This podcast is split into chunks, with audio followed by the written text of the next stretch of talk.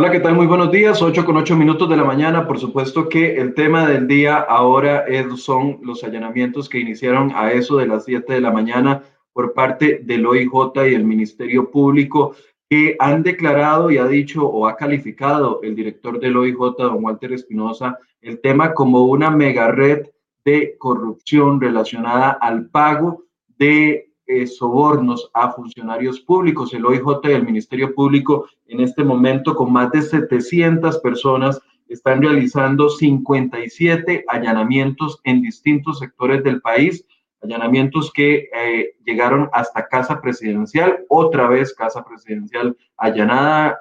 El año pasado ustedes recordarán el primer allanamiento histórico, ahora un segundo allanamiento en Casa Presidencial, donde aparentemente el Ministerio Público busca detener a un funcionario de Casa Presidencial. Además está realizando allanamientos en el Ministerio de Obras Públicas y Transportes y en el CONAVI. En total, las autoridades pretenden detener al menos a 33 personas. De esas 33 personas, 19 serían funcionarios públicos y 14 personas relacionadas a empresas constructoras, al menos cinco empresas constructoras de obras públicas son las que estarían relacionadas con este tema. ¿Qué está investigando el Ministerio Público? Bueno, varios delitos, que es una investigación que empezó desde el año 2019. Entre los delitos que está investigando el Ministerio Público están los supuestos delitos de peculado, eh, cohecho, malversación de fondos y tráfico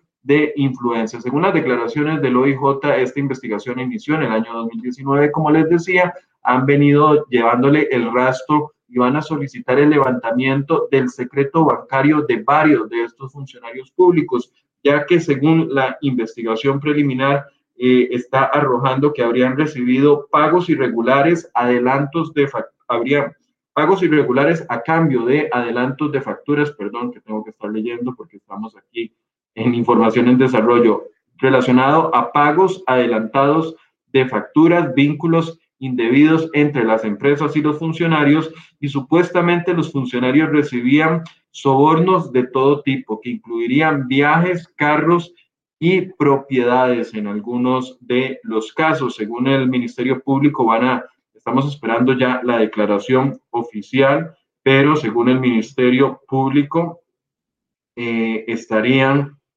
eh, wow, acaba de llegarme una información, pero vamos a esperar a confirmarla para ver quién es el, efectivamente el funcionario detenido en casa presidencial, pero parece que es un funcionario de alto perfil, muy cercano, muy, muy, muy cercano al presidente Carlos Alvarado. No voy a decirlo hasta que lo tengamos 100% confirmado, porque como ustedes entenderán, es información en desarrollo, pero si fuera esta persona, si estamos hablando de tal vez el funcionario de más confianza del presidente Alvarado. También en el Ministerio de Obras Públicas están allanando la oficina de contabilidad y están allanando la oficina vial cantonal. Así que estamos eh, en este momento en este desarrollo. Por lo general los allanamientos empiezan 4 o 5 de la mañana, estamos acostumbrados a eso. En esta ocasión, eh, estratégicamente el Ministerio Público y el OIJ los empezaron hasta las 7 de la mañana para poder así también detener a los funcionarios cuando se dirigían hacia sus eh, puestos de trabajo. El,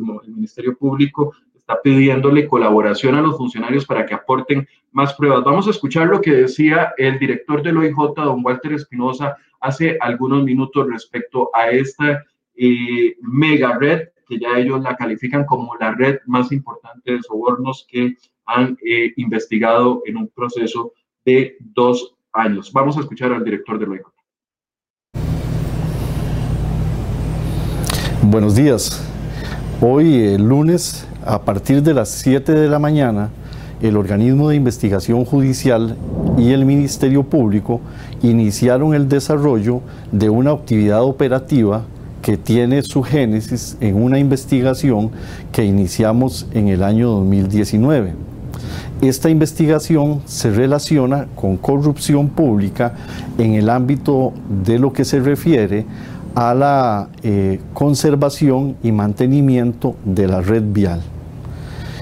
El operativo que conjuntamente estamos ejecutando es uno de los más importantes que hemos eh, realizado en los últimos meses. Es sumamente ambicioso y está determinado por la necesidad de establecer la comisión de varias circunstancias de orden delictivo.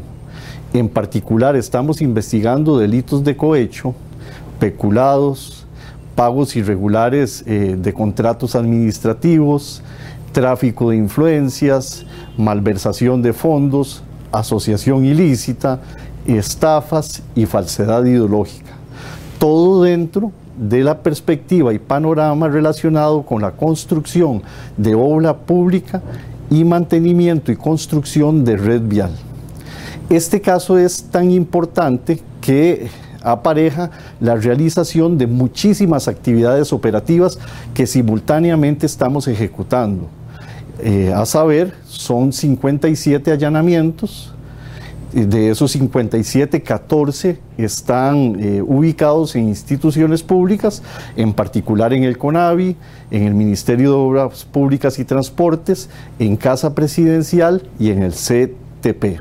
Además vamos a allanar empresas privadas que están vinculadas y relacionadas directamente con los ilícitos que estamos indagando y que desde la perspectiva de la investigación fueron favorecidas e intervinieron en la ejecución de acciones eh, eh, que tienen condición y carácter criminal. Además vamos a allanar 21 domicilios o 21 casas de habitación donde habitan personas que están relacionadas con este caso y que este, se aprovecharon de sus circunstancias, de sus condiciones, de la labor que efectuaban para obtener sobornos para favorecer empresas privadas, para eh, elevar los costos y los montos de la obra pública o en el caso de quienes trabajaban en empresas privadas, favorecer la posibilidad de obtener situaciones de ventaja comercial en el ámbito eh, de eh, su actividad comercial. Y nos referimos nuevamente al mantenimiento y construcción de obra pública. Este es un caso realmente complejo que abordamos OIJ y Fiscalía desde eh, inicios del año 2018, cuando una serie de personas se acudieron ante nosotros y presentaron denuncias que indicaban que había un grupo de personas. Este es un caso realmente complejo que abordamos OIJ y Fiscalía desde eh, inicios del año 2018 cuando una serie de personas se acudieron ante nosotros y presentaron denuncias que indicaban.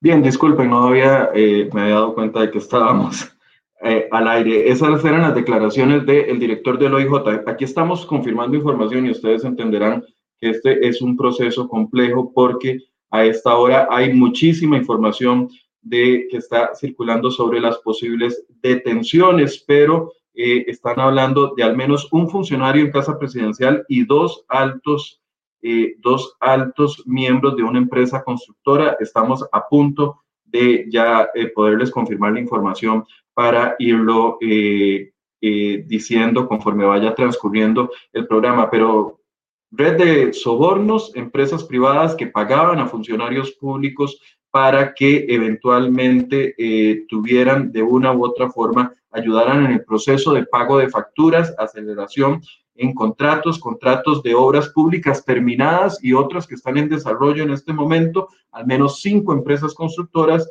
y pagos por eh, o, contratos que sumarían todas estas obras públicas al menos 38 mil millones de colones. No estamos hablando de que eso sea los pagos que se dieron. Los contratos eran por 38 mil millones y están confirmando pagos en especie, en dinero en efectivo, e incluso en propiedades. Bueno, precisamente vamos a, hablar de este tema porque ese es el tema que definitivamente va a ser el tema del día de hoy, esta mega red de, de corrupción eh, con pago de sobornos. Yo tenía invitado para el día de hoy a Ignacio Azurdia, quien es experto en comunicación política precisamente para poder eh, continuar el programa del viernes. Pero por supuesto, Ignacio, tenemos que suspenderlo porque esto eh, es información que, que definitivamente va a afectar la discusión nacional. Y, y, y, usted me hace un apunte muy importante, Ignacio. un mega, un mega caso de corrupción cuando el trapito de dominguear de la administración de don Carlos Alvarado, el máximo punto, el que todo el mundo ha alabado durante todos eh, estos tres años de gestión, ha sido la construcción de obra pública precisamente. Y, y, y viene esto. Buenos días, Ignacio, gracias por acompañarnos. Muy buenos días, Michael. Muy buenos días a quienes nos ven y nos escuchan. Como siempre, es un, es un placer estar por acá en CR hoy en el programa de Enfoques. Sobre todo, eh, he notado que siempre nos hacen muchas preguntas en los comentarios. Entonces, sí sería bueno decir que si a alguien le queda alguna pregunta sin responder, que con mucho gusto me pueden escribir a mi página en Facebook, que se llama Hablemos de Comunicación Política, y yo con muchísimo gusto les respondo. Aquí estamos a la orden. Ignacio, ¿cómo usted es experto en comunicación política y que si algo va a ocupar el gobierno en estos días es comunicación política efectiva para salir de este segundo embrollo? Porque apenas estaba tratando de levantarse el presidente del tema del primer allanamiento que lo involucró directamente a él y ahora existe este segundo allanamiento. Yo todavía no tengo la información confirmada, pero en algunos minutos ya estamos a punto de confirmarla eh, pero aparentemente el funcionario detenido en casa presidencial es uno de los más cercanos eh, asesores del presidente Carlos Alvarado. Independientemente de que sea esta persona o no, si lo logramos confirmar, es un segundo allanamiento en casa presidencial que se ejecuta eh, en menos de dos años, cosa que no había pasado nunca y ahora ya vamos a uno por año, por lo que vemos. Sí, bueno, para empezar, eh, es importante que la gente sepa que veníamos a hablar sobre comunicación electoral, ¿verdad? Y veníamos a hablar de campañas y demás. Y esto obviamente salpica la campaña electoral, pero es importante hacer la aclaración que en este momento, más allá de comunicación electoral, lo que tenemos que hablar es de comunicación de crisis. Esto es una crisis en casa presidencial. Y esta es una crisis muy importante porque además recordemos que ya tiene, como vos mencionás, Michael, el antecedente de la crisis del OPAD. Se manejó muy mal, muy, muy mal. De hecho, yo me acuerdo cuando yo estaba con mis estudiantes en clases y yo les decía que el tema del OPAD desde Casa Presidencial es el perfecto ejemplo de todo lo que no hay que hacer en comunicación de crisis. El principal elemento de la comunicación de crisis es reducir la incertidumbre. Ese es el principal elemento. Por lo tanto, en este momento, ¿por qué, ¿por qué reducir la incertidumbre? Porque en este momento todas las sospechas todas las sospechas que tiene la ciudadanía respecto a corrupción y el gobierno se están reforzando. Ese es el principal elemento. Además, si además las personas involucradas son personas cercanas al presidente de la República, obviamente aún más le va a afectar al presidente de la República este elemento. Y esto va a determinar también el rumbo de lo que ya tenemos en campaña electoral y va a determinar el rumbo de los mensajes de los líderes de oposición al gobierno, ¿verdad? Entonces, Aquí hay, aquí hay un elemento muy importante que hay que mencionar. Nosotros sabemos que en el, en, el, en el mundo judicial se habla mucho sobre, obviamente, el principio de inocencia, que es fundamental, y el debido proceso. Sabemos muy bien eso. Todos somos inocentes hasta que se nos demuestre lo contrario. Un allanamiento, una acusación, lo que sea, no quiere decir que la persona eh, detenida sea propiamente culpable. Eso es un principal elemento fundamental. Sin embargo, los tiempos entre el mundo judicial y el mundo político son totalmente distintos. Mientras que en el mundo judicial nos tenemos que esperar un montón para determinar si esa persona es culpable o inocente, en el mundo político ya estamos eh, calificando a esa persona como culpable, ¿verdad? Entonces, dentro de esa lógica, dentro de esa lógica es que el gobierno, el Ministerio de Obras Públicas y Transportes y demás actores involucrados tienen que trabajar. ¿Por qué? porque tienen que reducir la incertidumbre. Claro, otra sería que realmente sean culpables. Si son realmente culpables, vamos a ver cómo, eh, cómo salen de esta. Pero lo importante es, sean culpables o no, que la gente sepa realmente qué es lo que está pasando, que fue lo que no pasó con OPAD. Con el tema de OPAD, ocultaron muchísima información, ocultaron, ocultaron, ocultaron y al final se destapó todo. ¿verdad? Entonces lo hizo aún peor este, este problema de OPAD. Vamos a ver ahora qué van a hacer con este tema. Ahora, Ignacio, yo, entiendo perfectamente que la, distancia del tiempo entre lo que es un proceso, eh, el inicio de un proceso judicial y, la resolución de ese proceso para que eventualmente se pueda decir si la persona fue o no culpable es muy larga. Pero a ver, en temas políticos, por lo general, si esto fuera un caso eh, de alguna empresa particular que no involucrara funcionarios públicos en dos o tres días. Eh, se hizo el despelote, se hizo la acusación y, ya pasó a, mejor vida y a esperar a que el asunto se, se solucione. Pero cuando hay funcionarios públicos involucrados, y en este caso eh, me parece muy grave, 19 funcionarios públicos, incluidos de Casa Presidencial, del Ministerio de Obras Públicas, también del CTP y, de, y del CONAVI, o sea, ya estamos hablando de, de un golpe directo a, a, a, Casa Presidencial, un golpe directo al Poder Ejecutivo y un golpe directo, como te decía, a tal vez el, la cara que nos ha querido mostrar el gobierno exclusivamente de, de efectividad, que ha sido el Ministerio de Obras Públicas a cargo de don Rodolfo Méndez Mata. Eh, ¿Cómo golpea esto al gobierno a, a poco menos de un año de finalizar? Claro, lo golpea muchísimo, volvemos a lo mismo. Es decir, en política percepciones son realidades. Muy probablemente en este caso, yo no lo puedo asegurar al 100%, pero muy probablemente en este caso hay muchos culpables. Hay muchas personas involucradas. Y probablemente este, esta, esta, como vos bien decías, esta red de corrupción se va a traer también en banda a gente que probablemente no tuvo nada que ver. No lo sabemos hasta el momento, pero sí sabemos que aquí hay culpables, que el gobierno tiene que tomar decisiones, que el gobierno tiene que tomar decisiones fuertes, que no las tomó con lo PAD, si bien recordamos, ¿verdad? Se protegieron a los funcionarios involucrados por mucho tiempo, no se tomaron las decisiones que había que tomar, no se asumieron las responsabilidades que había que asumir desde un inicio. Entonces, aquí hay que eh, entender eso, digamos, hay que entender que las percepciones son realidades y además hay una desafección política muy alta en este país, ¿verdad? Hay una desafección política muy alta. Lo mencionábamos en el programa del viernes pasado, de que el, el, el, estudio del CIEP, del CIEP de la Universidad de Costa Rica demostraba esa desafección política, digamos, ese desencanto de las personas hacia la clase política. Por lo tanto, esto refuerza también esa idea. Y además recordemos que una de las bases principales o uno de los elementos, de los caballos ganadores, por decirlo de alguna manera, de este gobierno es el tema de la infraestructura vial. Entonces, si el tema de la infraestructura vial es un elemento fundamental para este gobierno en términos de imagen, imagínense lo que golpea este caso. Lo golpea a montones y golpea obviamente a todos los candidatos que quieran, eh, los candidatos del PAC que quieran darle continuidad a este gobierno. Entonces, hagan muchas cosas. Obviamente lo principal es saber qué fue lo que pasó, saber quiénes son realmente los verdaderos culpables, realmente qué, cuál fue la corrupción que sucedió y demás que tomen decisiones, que paguen los que tengan que pagar, ¿verdad? Que, vayan a la cárcel quienes tengan que ir a la cárcel, si es que amerita ir a la cárcel, y obviamente que renuncien quienes tengan que renunciar. Pero como estamos hablando también de comunicación, es importante entender todo lo que juega en esto. Es decir, qué tanto le afecta al gobierno, qué tanto le afecta o le, o le beneficia a la oposición, cómo debería comunicar el gobierno, cómo debería comunicar la oposición y demás. Todos están en juego ahorita. perdón, sí.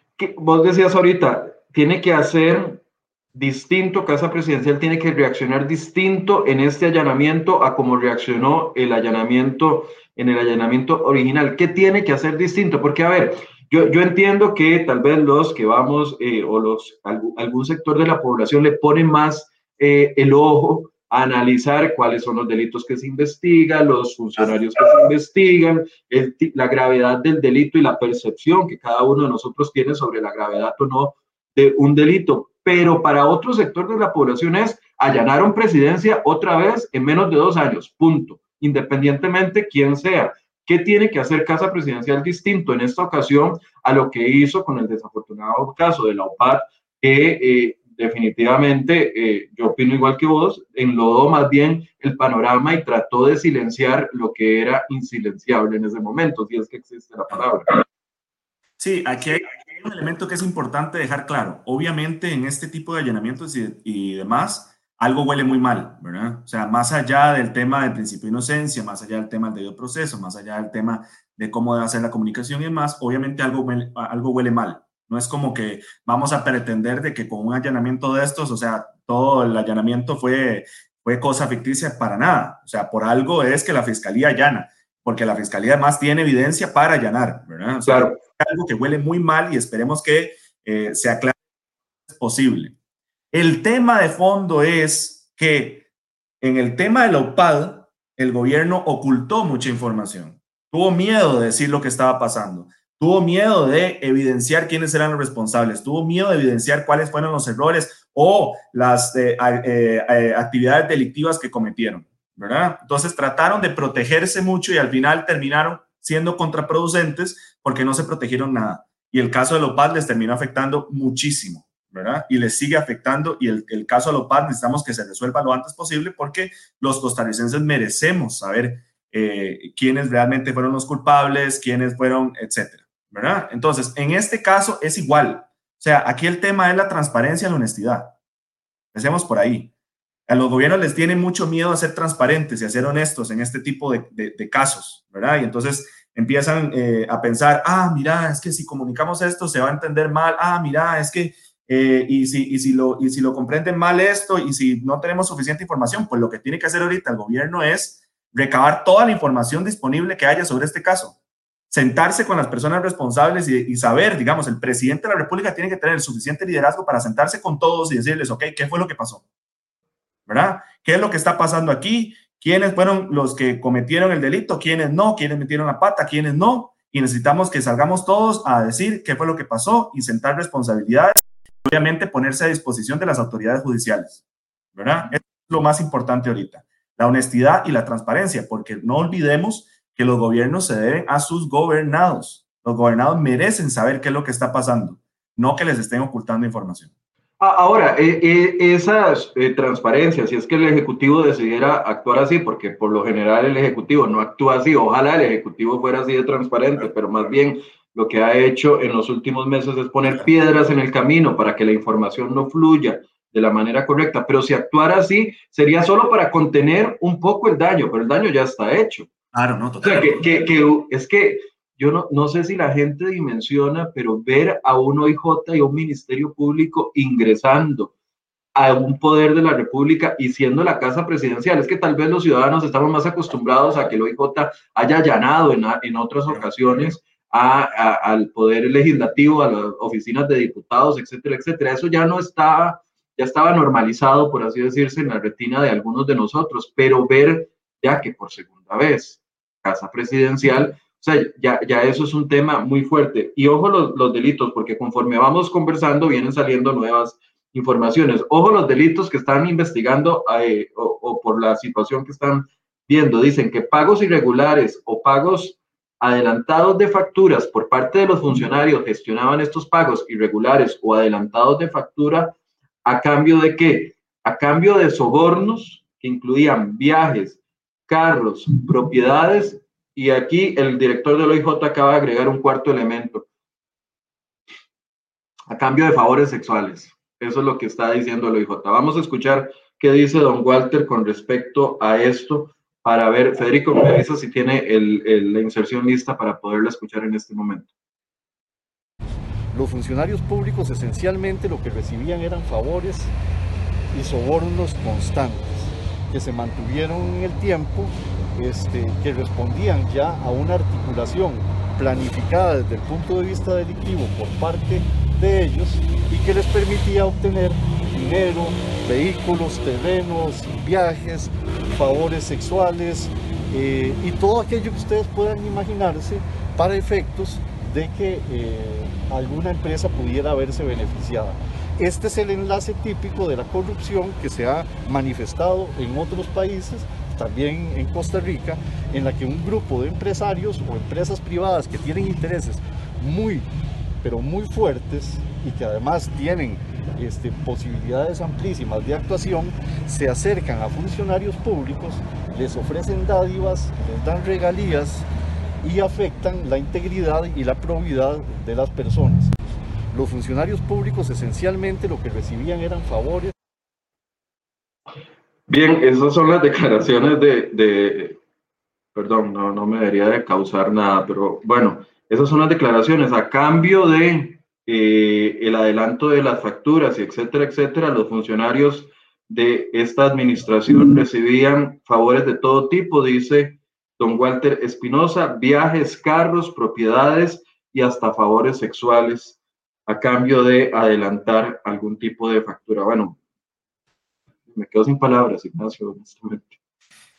Sí, Michael, dos cosas para decir al respecto. Es que ahorita mi cerebro está como en una dualidad, ¿verdad? Es decir, por un lado, como ciudadano estoy indignadísimo, obviamente, porque nadie debería eh, tolerar vivir en un país en el cual haya tantas acusaciones y tantos casos de corrupción. La verdad es que estoy bastante asustado, ¿verdad? Porque me acuerdo cuando hay una época en la cual podíamos rajar de ser un país, de ser el país eh, estandarte de la región y hoy en día ya cuesta mucho, ¿verdad? Eso, es decir, ya, ya vemos casos muy, muy preocupantes. Y la otra, la otra parte de mi cerebro obviamente lo está, lo está viendo desde el punto de vista estratégico de lo que yo me dedico y lo que yo me formé, ¿verdad? Lo que estábamos hablando sobre comunicación de crisis y demás. Además, cabe la aclaración muy importante de decir que en este momento yo no estoy trabajando para nadie, para ninguna campaña, mucho menos para el gobierno. Entonces, eh, es, es, importante hacer esa aclaración para que la gente sepa que eh, los análisis que yo hago, las, los criterios que yo escribo, vienen desde mi formación y mi expertise y mi experiencia. Entonces, sí, como te decía, o sea, aquí podemos hacer esa dualidad de obviamente hablar de la indignación, porque es bastante indignante lo que está pasando. O sea, todavía me acuerdo cuando pasó lo del Lopado, yo mismo era uno de los ciudadanos asustados, ¿verdad? Que, que se metieran con mi información confidencial. Y, ahora con el tema este de, eh, de, de, los, de las acusaciones respecto a obra pública, que entonces ya uno le empieza a generar dudas, ¿verdad? Cuando, cuando pasemos por la infraestructura vial de este país, por las nuevas obras y demás, no, o sea, va a ser obvio que nos vamos a preguntar si estas obras se construyeron de manera honesta o no.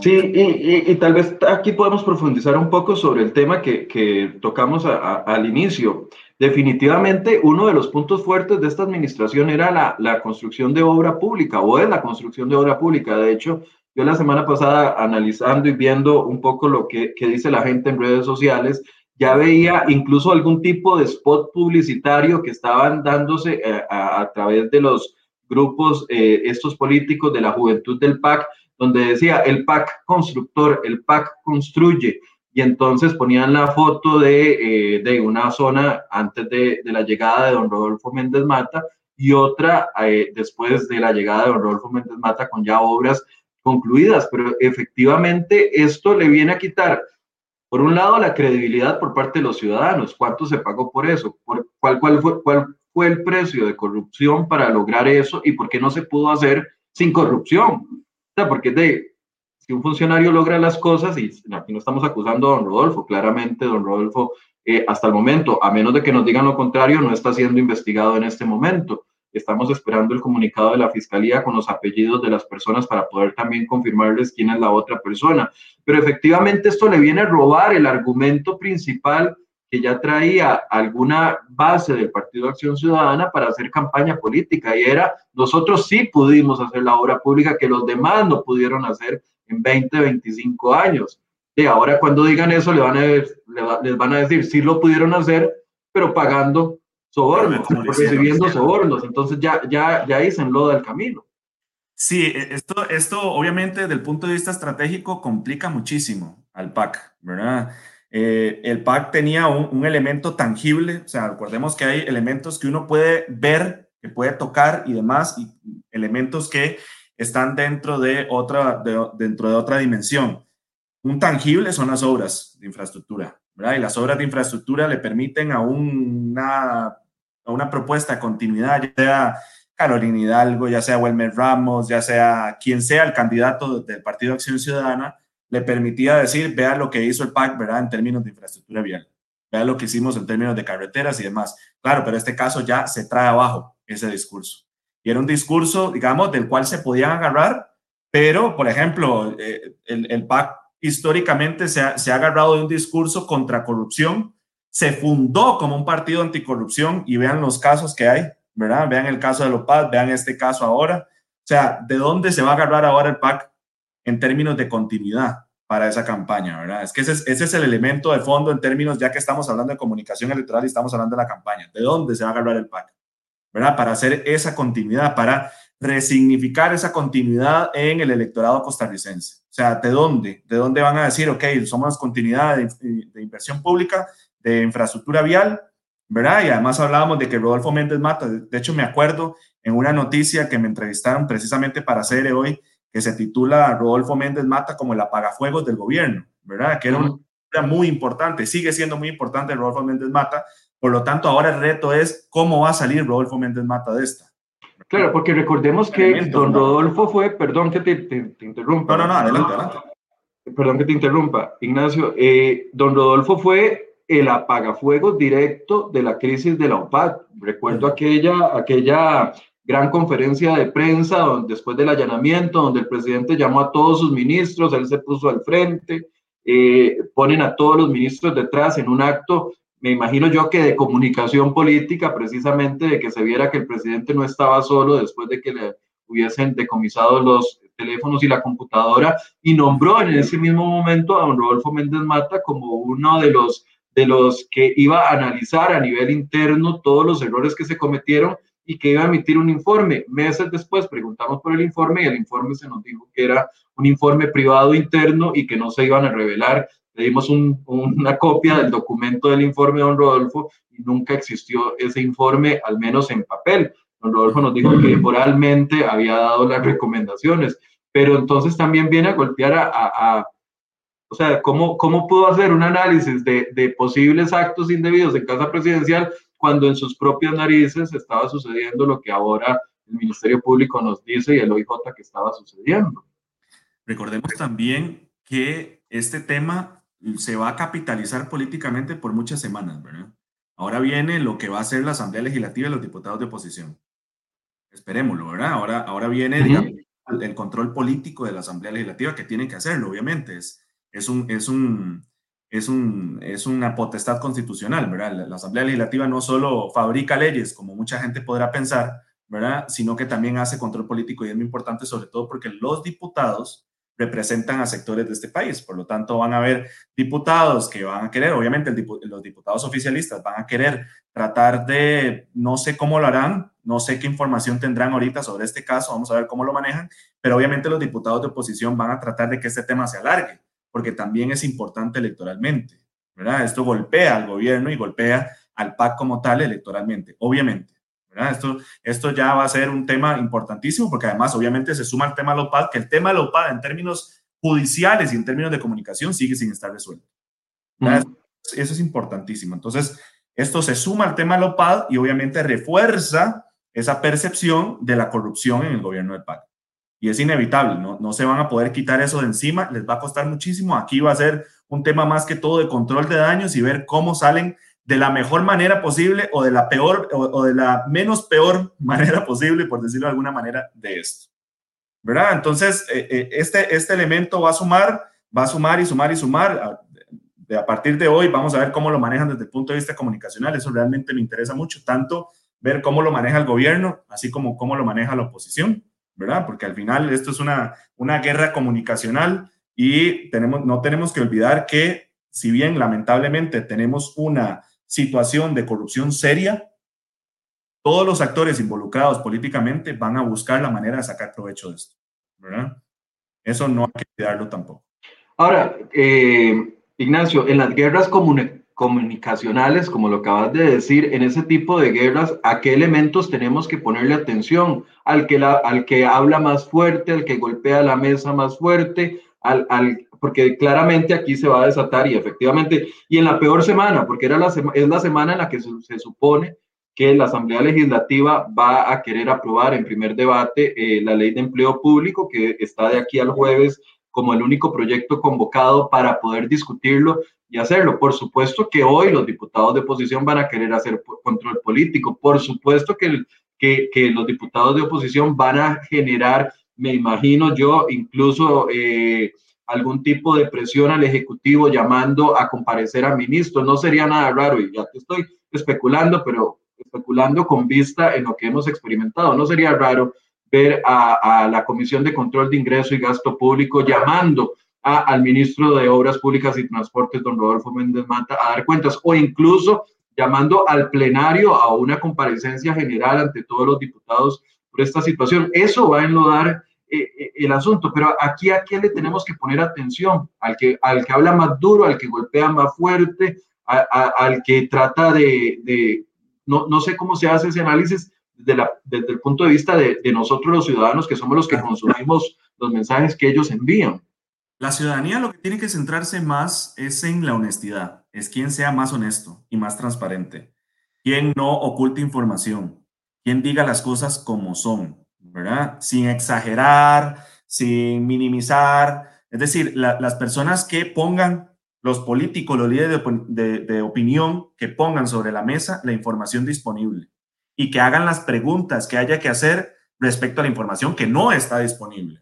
Eso es, eso es importantísimo. Es decir, tanto desde, el punto, desde casa presidencial, casa presidencial tiene que ser honesto, tiene que ser transparente, tiene que decir qué fue lo que pasó y quiénes son los responsables, ¿verdad? Porque no podemos esperar que haya sido absolutamente, obviamente, que no haya sido eh, todo el gobierno, porque además el Estado costarricense es un Estado muy grande y lo integran muchísimas personas. Aquí el gobierno tiene que identificar quiénes son los responsables y tiene que identificar qué fue exactamente lo que pasó y tienen que ser honestos.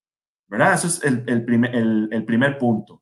Y el segundo punto, obviamente, desde la oposición, es prestar atención a los líderes de opinión que se centren en saber la verdad sobre las cosas, que se centren en hacer las preguntas que hay que hacer, que se centren en la información disponible y que insistan, obviamente, como les estaba mencionando antes, en los políticos que tienen que hacer ese control político, que tienen que sacar a relucir qué fue exactamente lo que pasó y tienen que insistir. Si Casa Presidencial no quiere responder preguntas, los diputados de oposición, los líderes de oposición, tienen que insistir. Tenemos que saber todos los ciudadanos qué fue exactamente lo que pasó, quiénes son los responsables y qué van a hacer para responsabilizarse de sus actos. Eso es importante. Nos están confirmando aquí esa información que está eh, dando nuestro compañero Eric Carvajal. Tenemos diferentes periodistas en los diferentes puntos. Nuestro compañero eh, Eric Carvajal nos está confirmando que dos empresarios y un funcionario de Casa Presidencial ya fueron detenidos por los supuestos actos de corrupción. Recordemos que el OIJ pretende detener a 33 personas, 19 funcionarios públicos y 14 relacionados a las empresas privadas. En este momento ya dos empresarios y un funcionario eh, eh, de Casa Presidencial estarían detenidos ya en este momento. trata de dos importantes empresarios de la construcción y un, un funcionario de Casa Presidencial y también un una cuarta persona ya estaría detenida, que es un exfuncionario de CONAVI que ya estaría pensionado, todos por los presuntos actos de corrupción. El director del OIJ está informando que 14 de esas personas vinculadas eh, 14 personas, vamos a ver, 14 personas vinculadas a cuatro empresas de construcción, de construcción son las que estarían eh, detenidas hasta el momento. Pretenden detener a 33. Dice que el funcionario de Casa Presidencial estaría vinculado con el tema de o el enlace de temas de relacionados a obras públicas y sería uno de los principales asesores del presidente Carlos Alvarado. Por su parte, el CONAVI está diciendo que la persona eh, detenida en la institución que pertenecería al CONAVI ya estaba pensionado y ocupaba un puesto en la dirección financiera del el CONAVI. Es información que seguimos dándole eh, desarrollo en este momento. Eh, depende del tipo de funcionario que sea y de la cercanía al presidente que esto se puede maximizar o, contener desde el punto de vista de comunicación? Digo, si es un funcionario de una oficina aparte y no es asesor del presidente, sería distinto a que sea uno de los principales asesores del presidente Alvarado. Sí se puede hablar de gradualidad, quizá, digamos, de la intensidad de la afectación, pero el presidente siempre va a salir salpicado, porque no olvidemos que el presidente es el líder de gobierno. ¿Verdad? Y cuando se habla del gobierno, el principal eh, responsable y el, la principal cara, la cara más visible es el presidente de la República. Le pasó con el tema del OPAD, le va a pasar ahora. Él es el que tiene que salir a dar la cara y tiene que salir a, eh, a decir lo que haya que decir y a tomar decisiones. Él es el que tiene que mostrarse en este momento como decisorio, ¿verdad? Como te mencionaba antes, Michael, o sea, vos mismo lo estás diciendo, vos mencionabas de que hay un funcionario muy cercano a, Carlos Alvarado. Ya todos los que escuchamos eso no nos tienen que decir el nombre y nos estamos imaginando personas, ¿verdad? ¿Quién será, verdad? Pucha, ¿quién será? Y cuando se confirme, obviamente, porque además ya genera expectativa esto y queremos saber quiénes son esos funcionarios y que ya salgan a, a relucir los nombres. Pero lo que te decía es que de una u otra manera siempre va a salir perjudicado el presidente de la República porque además el presidente de la República es el que tiene que tomar decisiones. Vivimos en un régimen presidencial, Además, la política está hiperpersonalizada, ¿verdad? Acordémonos de que cuando vamos a las elecciones votamos más que todo por candidatos, no tanto por los partidos políticos en los cuales van, ¿verdad? Esos candidatos, por lo tanto, es el tema de la cara, de la figura, del líder, del personaje que está, está ahí enfrente de nosotros y que está tomando decisiones. Por lo tanto, la ciudadanía naturalmente va a estar esperando que el presidente de la República salga a dar la cara y que tome las decisiones que haya que tomar. ¿verdad? Perdón, Ignacio, la Fiscalía Adjunta de Probidad, Transparencia y Anticorrupción eh, está confirmando en este momento, es que la información está llegando cada segundo, está confirmando en este momento que la oficina que se está allanando en Casa Presidencial pertenece a uno de los asesores del presidente Carlos Alvarado y no es una oficina ocupada por algún ministro o miembro de los supremos poderes. Esta es una aclaración que está haciendo la Fiscalía Anticorrupción. Entonces, claro, si hubiese sido el presidente Alvarado uno de los sospechosos o uno de los temas de investigación en esta, en esta investigación, estaría allanando Casa Presidencial en compañía de la Sala Tercera. Recordemos de que cuando son investigaciones contra miembros de los supremos poderes o incluso alguno de los ministros que está en Casa Presidencial, eh, tendría que ir acompañado de la sala tercera. En este momento está diciéndonos la Fiscalía por medio de un comunicado de prensa que la Fiscalía Anticorrupción confirma de que están allanando la oficina de uno de los asesores del presidente Carlos Alvarado. Bueno, al fin y al cabo no le ayuda mucho el comunicado porque termina de confirmar lo que venimos diciendo, que uno de los principales asesores del presidente es el que está involucrado en este tema. Uh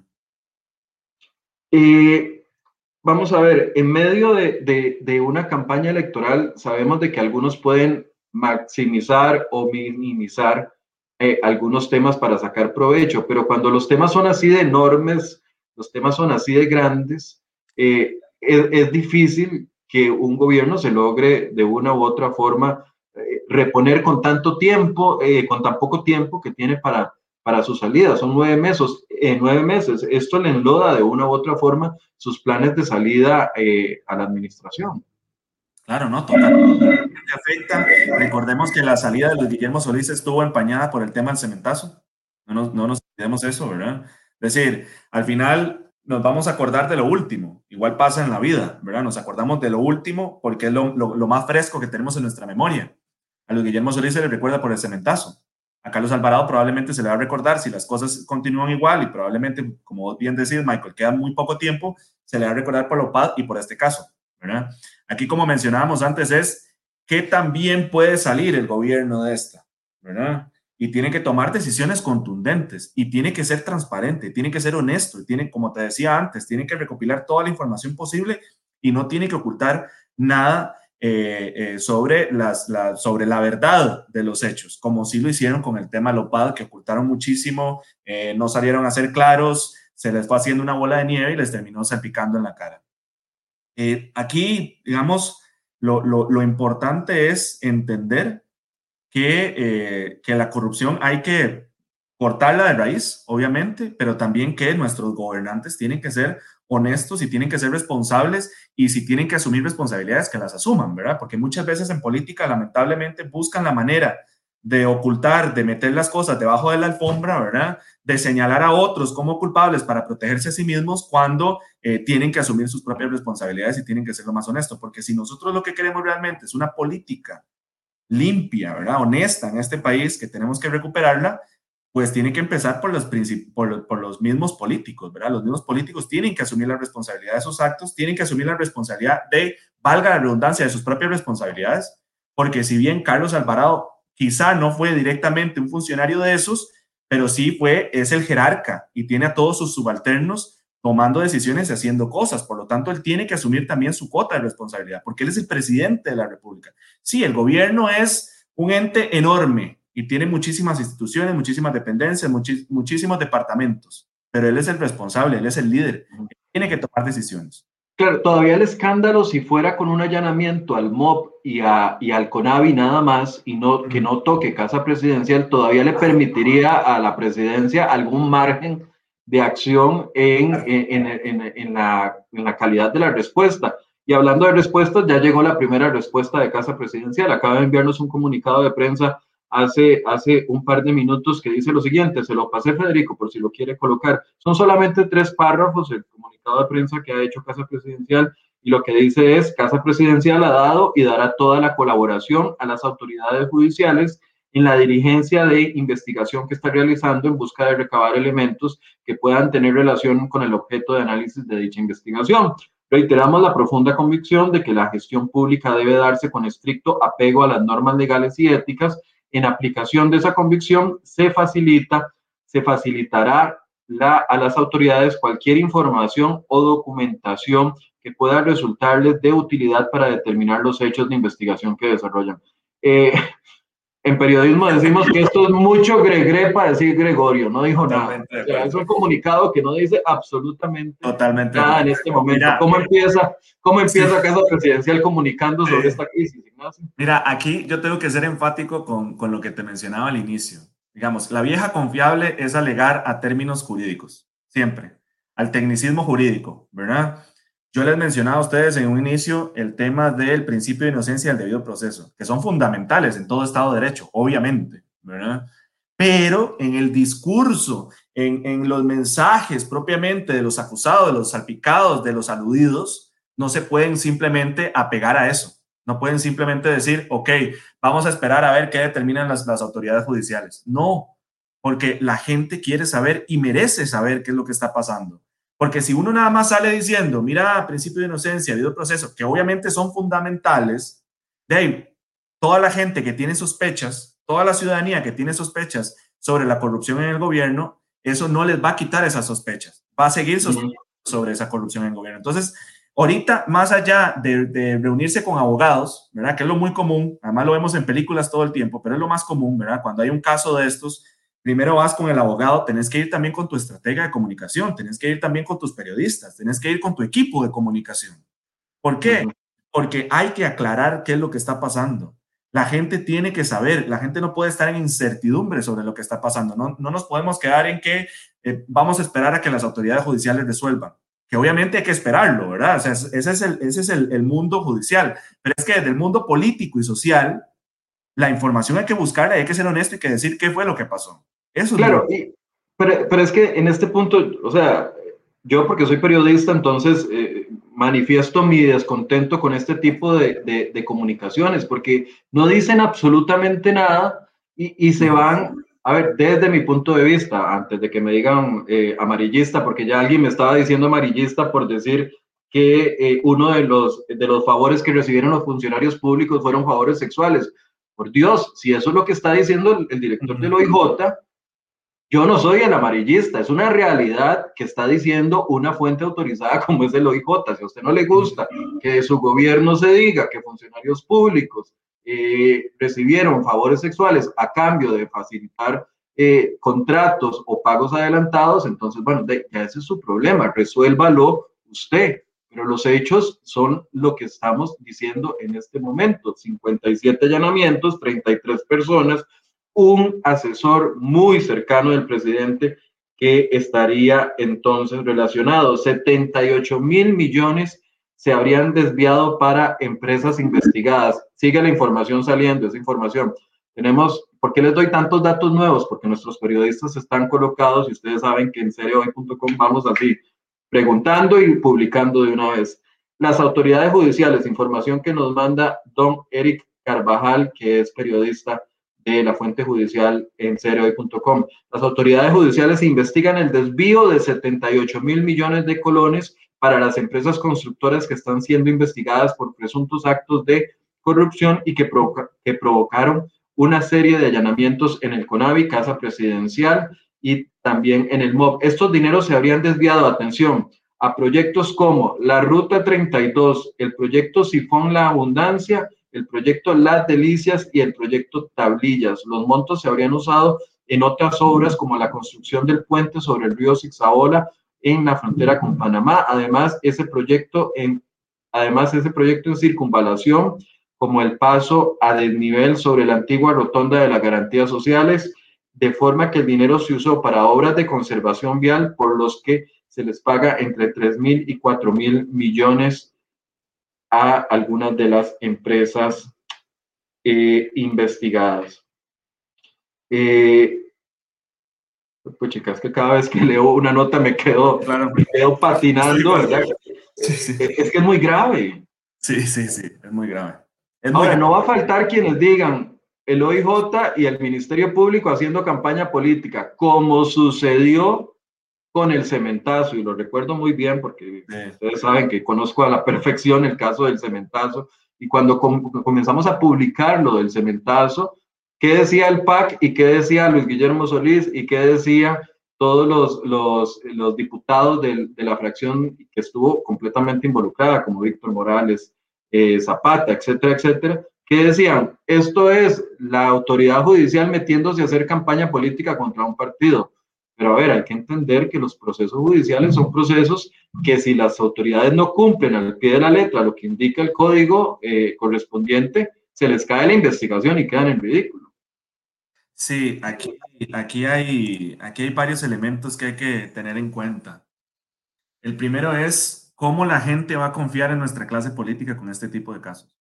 O sea, cómo vamos a, cómo, cómo la política va a recuperar la confianza de las personas si siguen saliendo estos casos. Es que eso es lo Ignacio, Y en momentos en que le estamos diciendo a la gente, involúcrese, métase, participe, vaya, vote por su candidato, analice las propuestas. Exactamente, por eso, por eso te mencionaba, o sea, es decir, la clase política, los políticos, los involucrados, los funcionarios y demás no pueden simplemente adherirse a la vieja confiable de esperemos a ver qué resuelven las autoridades judiciales.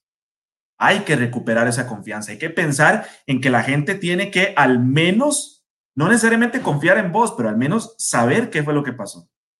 Hay que empezar por la honestidad, ese es el primer elemento. Y el segundo elemento es el tema de, nosotros sabemos que el Estado es muy grande, hay muchísimos funcionarios, hay muchísimos, eh, eh, eh, muchos jerarcas y muchos subalternos y demás.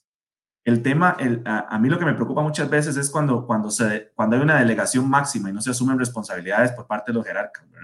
Entonces, tanto trabajo, entonces yo lo delego en usted y usted ve a ver cómo hace. Y si pasa algo, bueno, usted se hace responsable. No, porque en términos de comunicación y en términos de administración pública, la responsabilidad recae sobre el jerarca.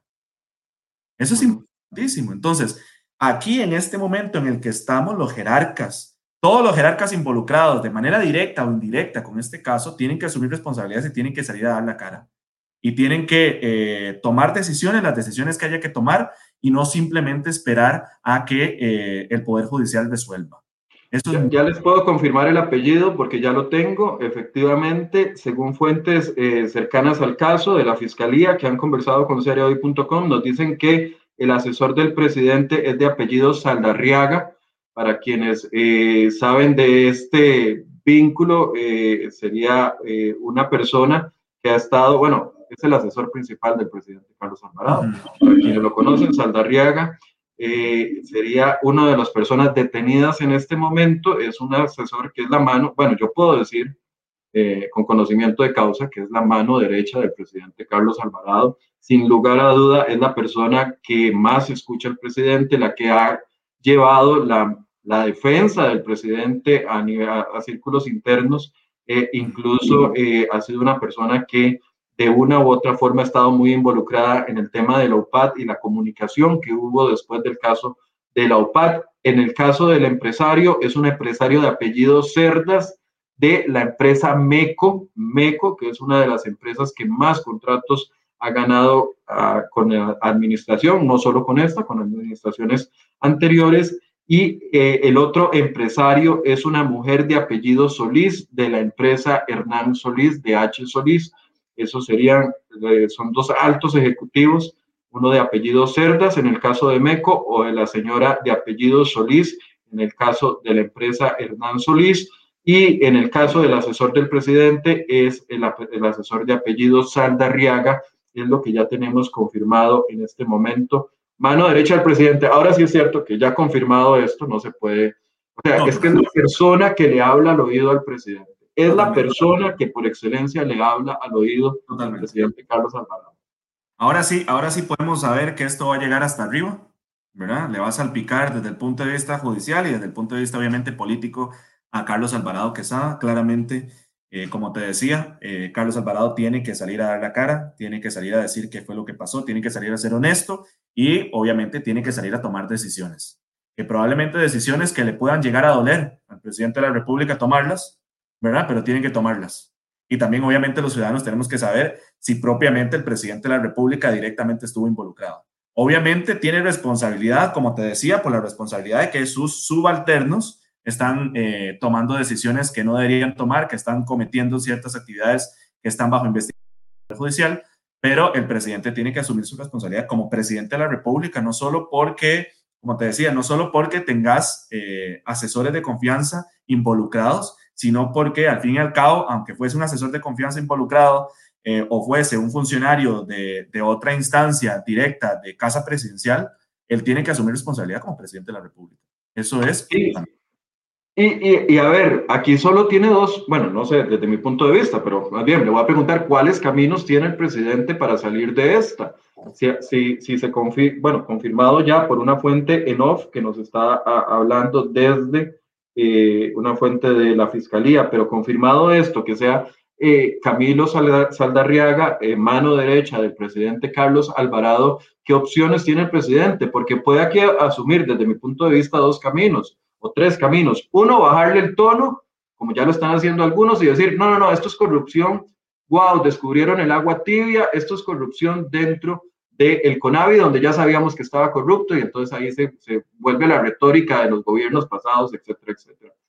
Dos, separarlo completamente, sacarlo de casa presidencial en un acto, eh, no, no por la puerta de atrás, como acostumbra algunos gobiernos, sino sacarlo públicamente para marcar una distancia. O tres, defenderlo.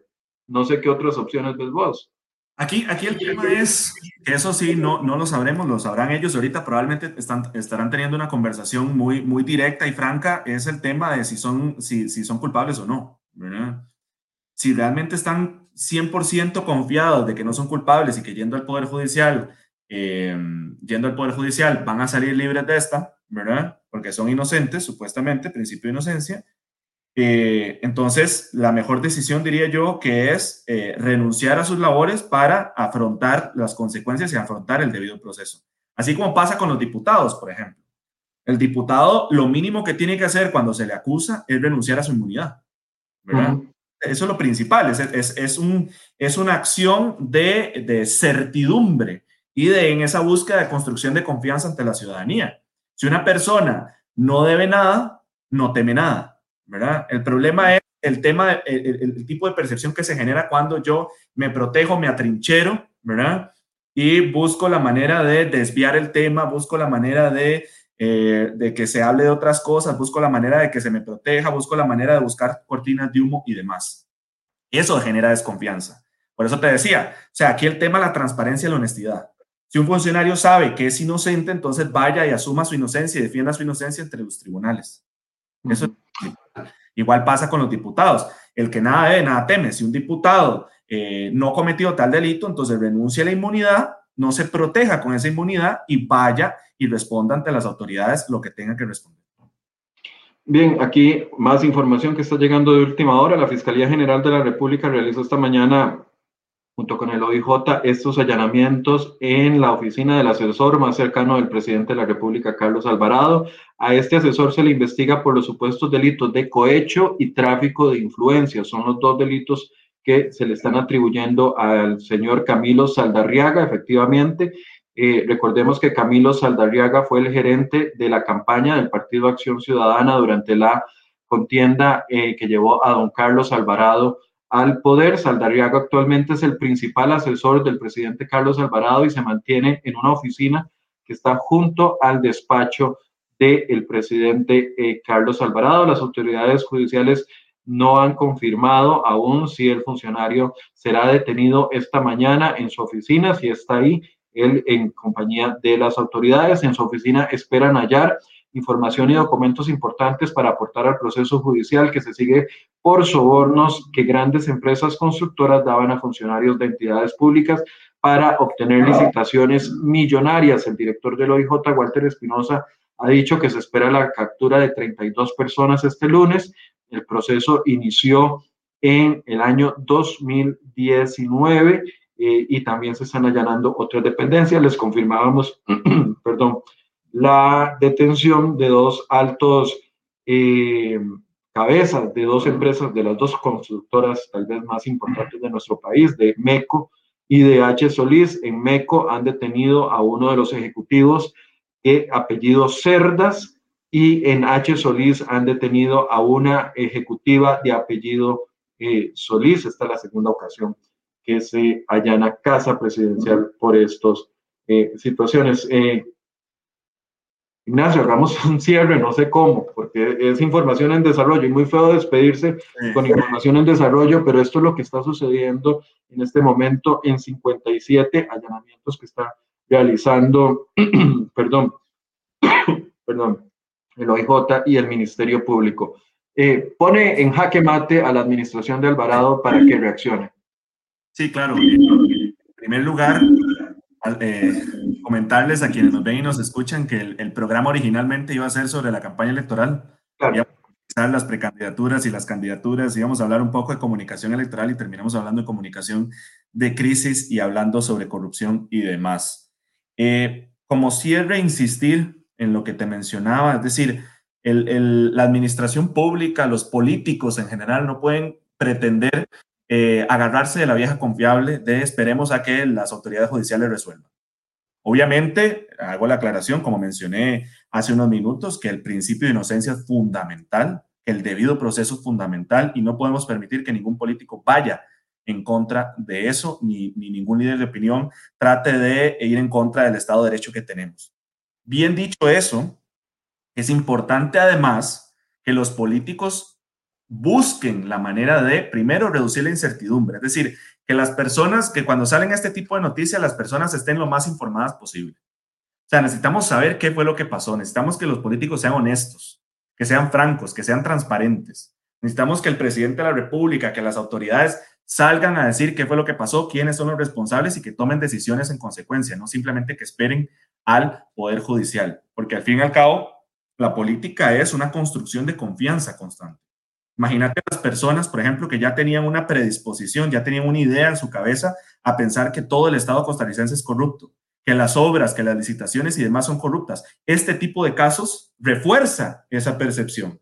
Y entonces, así como refuerza esa percepción, refuerza también la desafección política y refuerza las afectaciones a nuestra democracia, a nuestro, a nuestro Estado de Derecho, ¿verdad? Entonces las personas empiezan a desconfiar aún más de nuestro Estado de Derecho, de nuestros políticos, de nuestros representantes y en general, no solo del presidente de la República, no solo del gobierno del PAC, de cualquier partido político, de cualquier político que salga a decir X o Y y empiezan a desconfiar eh, en general de nuestro sistema democrático que por supuesto hay que defender, sobre todo cuando vemos regímenes autoritarios en otras latitudes. Pero entonces... Adelante. No, no, y como te decía, entonces bajo esa lógica, Obviamente, el presidente de la República, el gobierno de la República, gobierno PAC, gobierno de cualquier partido que fuese, sea el que fuese, tiene que ser honesto y tiene que ser transparente, porque los gobiernos se deben a sus gobernados. Y los gobernados merecen saber qué es lo que está pasando. Y merecen que los gobiernos tomen decisiones, que los gobernantes tomen decisiones, que separen a quienes tengan que separar, que despidan a quienes tengan que despedir, que sancionen a quienes tengan que sancionar, que salgan a asumir responsabilidades quienes tengan que eh, salir a asumir responsabilidades. Eso es muy importante. Y, lo que quería agregarte es que, que, vuelve a golpear, y no sé si será un tema ya eventualmente para el análisis, el tema de eh, la juventud que metió el presidente Carlos Alvarado como entre sus asesores, ¿verdad? Porque con el caso UPAD, claramente los tres o cuatro involucrados eran personas muy jóvenes que don Carlos metió como eh, asesores diciendo, y no estoy hablando en contra de los jóvenes, estoy hablando sobre el tema de la decisión política, de tratar de vender, metemos gente nueva, gente eh, que vaya aprendiendo, personas jóvenes con capacidades distintas para ir mejorando, pero lastimosamente, al menos en ese otro resultado y ahora en este otro, que, que todavía es bastante fuerte o más, más fuerte, por la cercanía que tiene este asesor con el presidente, eh, viene a caerles encima también de ese discurso de las nuevas oportunidades, de las personas jóvenes que ellos trataron de involucrar dentro de toda la, parte de asesoría en casa presidencial. no sé si es la experiencia o qué lo que ha jugado en esto. Es que lamentablemente en política usualmente se prioriza el tema de la lealtad por encima de la competencia o las personas competentes y su currículum. Eso es un elemento fundamental. sean, tengan la edad que tengan quienes, quienes entran, digamos, cada hay un cambio de gobierno, propiamente al gobierno, ¿verdad? cada vez después de una elección, quienes nombre el presidente de la República, los diferentes jerarcas en diferentes puestos. Al fin y al cabo es un tema de que la política obviamente es un, es, un, es una lucha por el poder, eh, eh, hay mucha desconfianza, es un ambiente un poco complicado, entonces los políticos buscan tener gente de confianza a su lado. Pero los políticos deberían tener, además de gente de confianza, gente competente, ¿verdad? Entonces, en, una, en, un, en un lago lleno de personas de confianza, buscar a las personas más competentes para cada puesto donde se le elige. Eso es fundamental, ¿verdad? Es decir, aquí el tema de fondo, el tema de fondo que no hemos tocado es el tema de la eh, competencia para ciertos puestos, ¿verdad? Si tenés el currículum, si tenés la experiencia para asumir ese puesto. Eh, lamentablemente en política, como te decía, se prioriza mucho el tema de la lealtad, que por supuesto es importante, pero es aún más importante el tema de personas preparadas para ese puesto. No estoy diciendo que en este gobierno no haya personas preparadas, por supuesto que las debe haber, pero así como hay personas preparadas, probablemente hay personas que no tienen la preparación para ese puesto y fueron elegidos en esos puestos simplemente por tener la confianza del jerarca que le nombró. Eso es muy importante.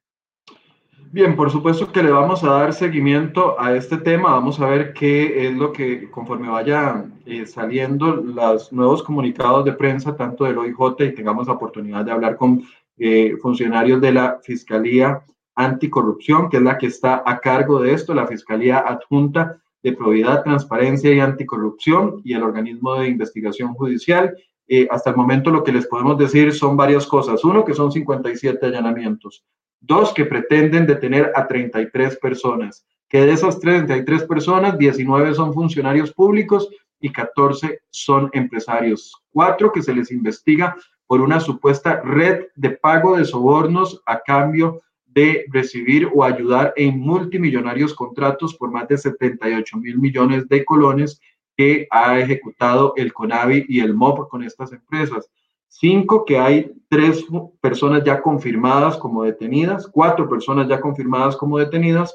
Uno de ellos sería Camilo Saldarriaga, quien es el asesor principal o el más cercano del presidente Carlos Alvarado. Además, un empresario de apellido Cerdas, que es representante de MECO, de la empresa MECO, la empresa constructora. Otro empresaria, otra empresaria de apellido Solís, quien es la eh, representante de la empresa H. Solís, Hernán Solís, y también un ex eh, encargado de las finanzas del el CONAVI, un funcionario que ya está pensionado, se les investiga por varios delitos. Eh, supuestamente las dádivas que recibieron, así lo indicó el director del OIJ, fueron carros, terrenos, dinero en efectivo, posiciones laborales y favores sexuales. Si no le gusta lo que estoy diciendo, le reclama al director del OIJ porque eh, eso es lo que nos ha dicho el director del OIJ. Eh, Ignacio, por supuesto, vamos a retomar el tema porque yo estaba muy interesado en que cerráramos lo que comenzamos a conversar la semana pasada, pero esto nos tomó por sorpresa y hay que reaccionar. Pero por supuesto que en los próximos días vamos a generar un nuevo espacio para conversar sobre esta, eh, sobre la situación que habíamos planteado, hablar sobre los progres, hablar sobre los eh, conservadores en el panorama electoral. Esa era la apuesta del día de hoy, sin embargo, eh, no, la, no la pudimos cumplir. Gracias, Ignacio, por acompañarnos el día de hoy. Muchísimas gracias, Michael. Como siempre, yo siempre tengo un gran placer y honor de estar en este programa. Quienes tengan preguntas, quienes me quieran hacer preguntas sobre política, sobre comunicación, sobre comunicación política, les vuelvo a invitar a mi página en Facebook que se llama Hablemos de Comunicación Política. Así que ahí yo encanto. Bien, denle clic, denle me gusta a la página que es muy buena, ya yo la he revisado y hay mucha información que es muy interesante. Y por supuesto que en los siguientes minutos vamos a ir llevándoles en la sección de últimas horas, ustedes pueden leer ahí de primeros todo lo que los medios van a publicar en dos o tres horas, lo que va a ver al mediodía en el noticiero ya lo puede ir leyendo para que vaya adelantado y conociendo la información que se está generando. Muchas gracias por su compañía, muy buenos días. Vamos a ver cómo sucede, qué sucede en el resto del día para ver si replanteamos la agenda de programas para esta semana en vista de lo que estamos viendo el día de hoy. Muchas gracias por su compañía y muy buenos días.